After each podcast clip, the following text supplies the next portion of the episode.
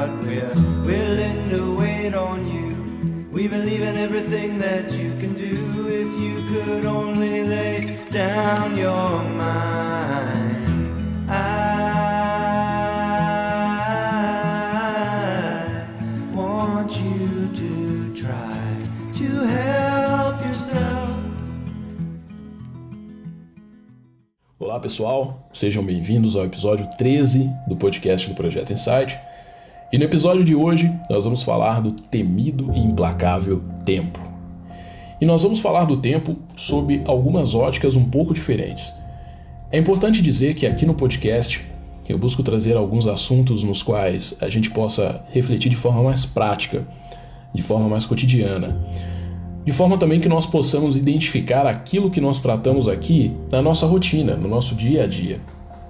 Assim como no último episódio, que eu falei sobre os tipos de amor grego, inclusive, se você ainda não ouviu, está lá disponível nas plataformas de áudio.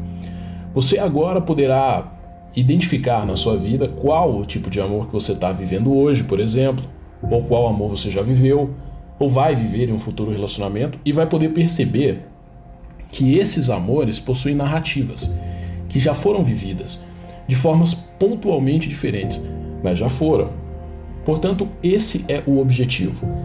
Assim como o episódio de hoje, eu vou buscar trazer algumas perspectivas sobre a nossa relação com o tempo e uma narrativa já presente na história da humanidade, que ilustra de forma bem interessante para nós. Quando eu digo narrativas, eu estou falando de histórias, que já foram vividas e foram contadas através de mitos fantásticos, religiões de épocas antigas. Os mitos eles são narrativas humanas, de relações do homem com os mais diversos aspectos da existência e da natureza. Através desses mitos, nós podemos ter um maior entendimento de como nós nos relacionamos com alguns temas, que por vezes nós sequer percebemos. Nós até nos relacionamos com, com esses temas até de forma inconsciente, poderia dizer assim. Os mitos eles são histórias humanas contadas de forma fantástica. O mestre Joseph Campbell dizia que os mitos são histórias que têm como função principal guiar o espírito humano. E hoje eu vou trazer um desses mitos e eu vou discorrer a respeito dele dentro do nosso tema, que é o tempo. Das mitologias existentes, a que mais me encanta e a que mais estudo é a mitologia grega. Apesar de não ser a única, os mitos gregos eles possuem histórias incríveis a respeito das relações humanas e muitas dessas histórias elas são tão detalhadamente contadas que chegam a nos surpreender até. E é na mitologia grega onde se possui uma das mais interessantes histórias sobre a nossa relação com o tempo. Cronos, a personificação do tempo, o pai dos grandes deuses e também o seu carrasco. Cronos era a divindade mais importante da primeira geração dos deuses gregos, chamados de titãs.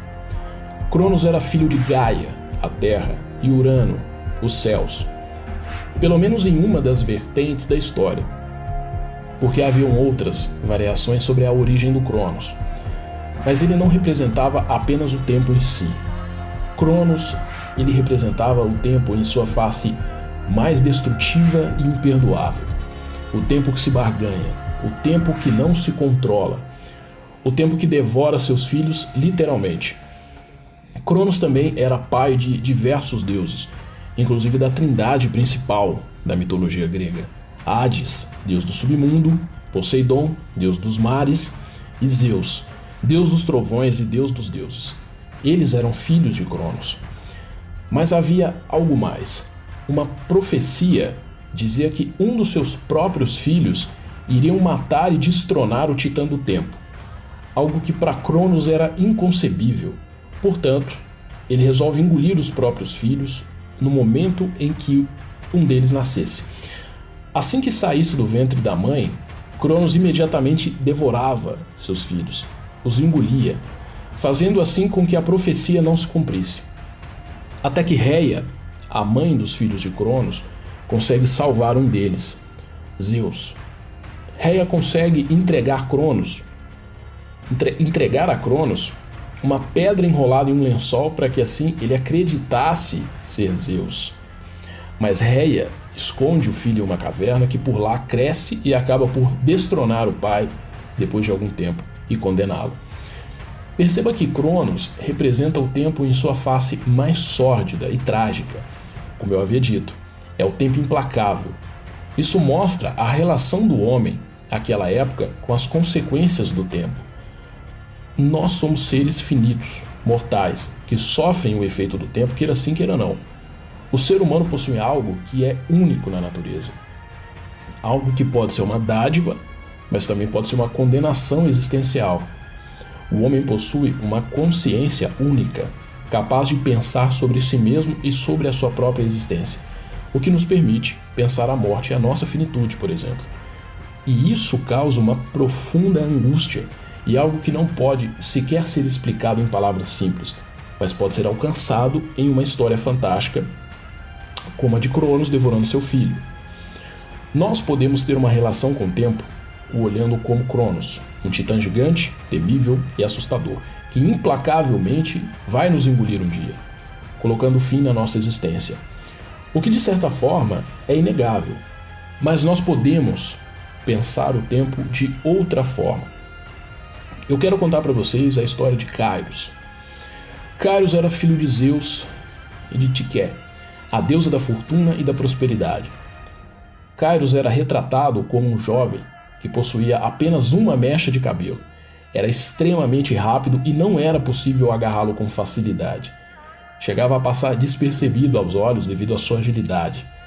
Ele andava sempre sem roupas e possuía asas nos joelhos e nos ombros. Por conta de sua extrema agilidade, Kairos não apresentava uma segunda chance. Kairos representava o tempo oportuno, o tempo da possibilidade. Kairos não se importava com relógio ou calendário apenas com tempo momentâneo e oportuno. Acreditavam que Kairos poderia enfrentar Cronos, o tempo tirano. Perceba que Kairos nada mais é que o tempo presente, o momento do agora. Tão popular hoje em dia, inclusive, tendo uma quantidade enorme de livros sobre o assunto, é embalagem nova para um conteúdo milenar. Kairos é o tempo da oportunidade, no qual se apresenta a nós como o agora, Nada pode ser feito fora de Kairos. Nada pode ser feito fora do presente. Mas assim como Kairos, o momento presente é difícil de ser agarrado. Não parece simplesmente quando nós queremos. Requer atenção plena, requer prática, requer olhar atento. Cronos e Kairos são duas faces do tempo, presentes na vida de todos nós, atrelado a nós, a partir do imediato momento em que nós nascemos. A existência não se desprende do tempo, mas a forma que o encaramos é que faz enorme diferença. Nada que fizermos ou pensarmos muda o fato da nossa finitude, do tempo nos engolir no final. Mas nós não precisamos temê-lo. Nós podemos apenas aceitar a existência do tempo e conviver com ele. Eu sei que o que eu estou falando aqui uh, não é algo simples, mas é algo possível. Nós devemos estar atentos a Kairos, atentos ao momento presente, praticarmos aquilo que nos possibilita expandir a nossa compreensão do tempo e aproveitá-lo, expandirmos a nossa consciência. E como disse Sêneca, devemos aprender a viver ao longo de toda a vida. Ao longo de toda a vida, devemos aprender a morrer.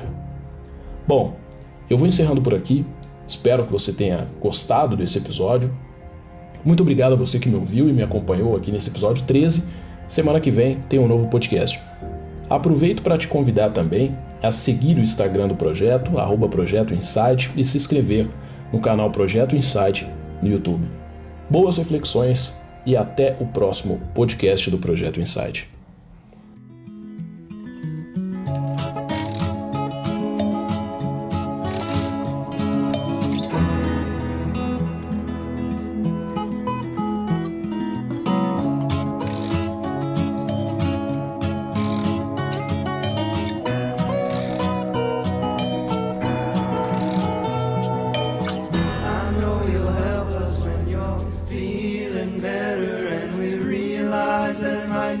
For a long, long time, but we're willing to wait on you.